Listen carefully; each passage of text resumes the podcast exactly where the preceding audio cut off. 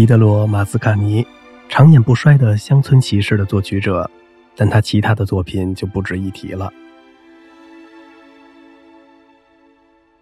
马斯卡尼被乡村骑士的成功冲昏了头，对友人弗里兹的失败以及其他几出戏没有得到相同的成功而感到很懊恼。大家对他将很快会写出另一部乡村骑士的厚望，又进一步加深了他的气恼。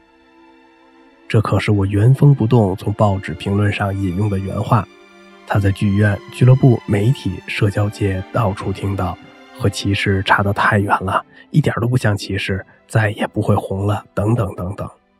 马斯卡尼被深深地刺伤了，以至于奥古斯都·哈里斯爵士在府邸为他举行欢迎宴会时，剧院经理要求他指挥冷西卫队乐团演奏几首精选作品，也遭到了断然的拒绝。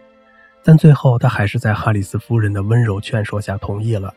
几天后，奥古斯都爵士带作曲家去温莎指挥友人弗里兹，但即使在那儿，他也躲不过关于骑士的老一套调侃。他去参见了女王陛下，大家依照礼节寒暄了一番。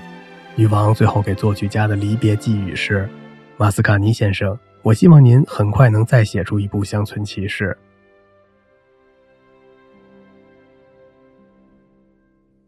他把戈代娃夫人的故事写成了歌剧《伊萨贝奥》，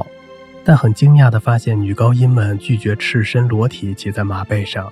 因为很容易感冒。无论如何，这出歌剧1911年在布宜诺斯艾利斯首演时盛况空前，